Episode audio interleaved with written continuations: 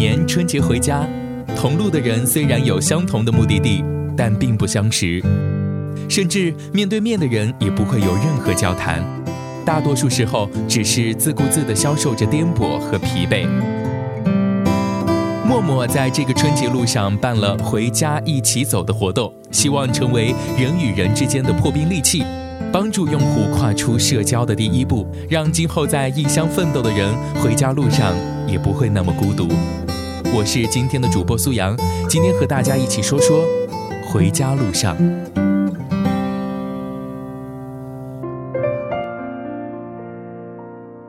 我们生来都是脆弱无比的人，轻轻一碰。就会碎，所以我们不断的伪装自己，给自己打造一个坚硬的外壳，渐渐的掩盖了那块温柔的部分。而我们却又渴望在这样一个冷漠的世界里，获得一丝丝温暖，想要在无助的时候有一双手，把你从悬崖峭壁拖回安全地带，想要在漆黑恐慌的夜里看到星星眨眼般的光芒。想要在倒下的一刻，有人扶你一把。又到假期，又到了学生党风风火火回家的时刻。或许有人并不理解，出门在外的学生就那么着急回家吗？奋斗的年纪总是往家里跑。我们都知道，大学就该算是所谓疯狂青春的最后几年了吧。以后的我们再也不会有更长的暑假或者寒假，以后的我们回家的时间也就少之又少了。我们要在世界的各个角落为自己的生活打拼，背井离乡的标签被大大的贴在胸前。好在现在的我们还可以在白雪飘飘的冬天里和家人坐在热炕头说说笑笑。等车的时候遇到一位大叔，大叔说。孩子，放假回家啦。我们从小就被教育不要跟陌生人说话，可是，多少的爱情是从陌生人开始，又有多少的真实来自陌生人？随着人流来来往往，等我回过神来，大叔早已不见。回家前一晚，宿舍乱成一团。舍友们在收拾各自的行李，边收拾心里边想着：这么沉的行李，提着下楼都费劲，还这么多，上车了之后怎么放到行李架上呢？听着大家的牢骚，我突然想到那次乘高铁回家时遇到的女孩子，她身穿白 T 恤、牛仔裤、运动鞋，轻便的装扮，不算漂亮。她的身边放了只差不多到她腰际的行李箱。看到这么大的行李箱，我当时就纳闷：一个女孩子怎么会有力气提起这么大的行李箱？Oh my god！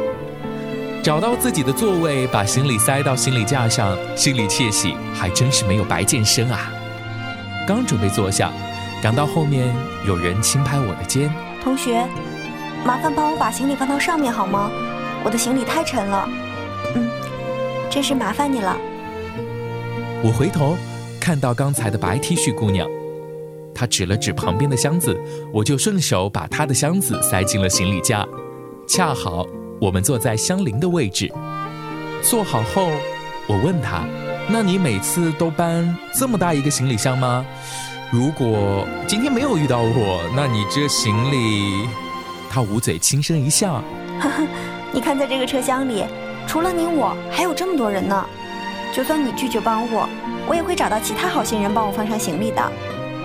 也不知道是不是我运气太好，离开家三年，每一次在车上都会遇到好心人帮我放行李。所以在这个黄皮肤黑头发的地方里，我想我们都该是一样的人。我想，还是会有很多像你一样的好心人。你说是吧？我竟无言以对的点点头。记得在大学辩论赛时，还与辩友们争论过性本善还是性本恶。我终究相信这个世界是善良的，是无论怎样的黑暗都会透露着光明的。举手之劳便会得到陌生人的点头微笑，何乐而不为呢？我们心里总会有那样一处柔软的地方，所以生活才有那么多的感动和温暖。巴黎暴乱那天，多户人家打开家门，给在巴黎的那些有家却不敢回的陌生人一个落脚之处。当我看到这样的一则新闻时，不禁深受震撼。原来，无论在哪里，我们都可以抱团取暖了。天气逐渐变冷，积雪一层又一层，给交通带来极大不便。深夜与朋友结伴回家，路边停了几辆出租车。详细询问后，发现价格高的离谱。我与朋友面面相觑，便在茫茫大雪中寻找下一辆车。站了好久，一辆车停在我们身边。孩子，你们去哪儿啊？正常价，少你们一路。一路上，我们和司机说说笑笑，没有黑车不安全的顾虑，没有被坑的心理不平衡感。或许，这就是我们所说的温暖吧。天冷，至少人心是暖的。世界固然丑陋，但因为有了这些温暖，所以你觉得这个世界还不至于太糟糕。如果今天的狂风把你刚洗的衣服吹落在地，别气愤，或许明天的阳光就会给你一个大大的拥抱。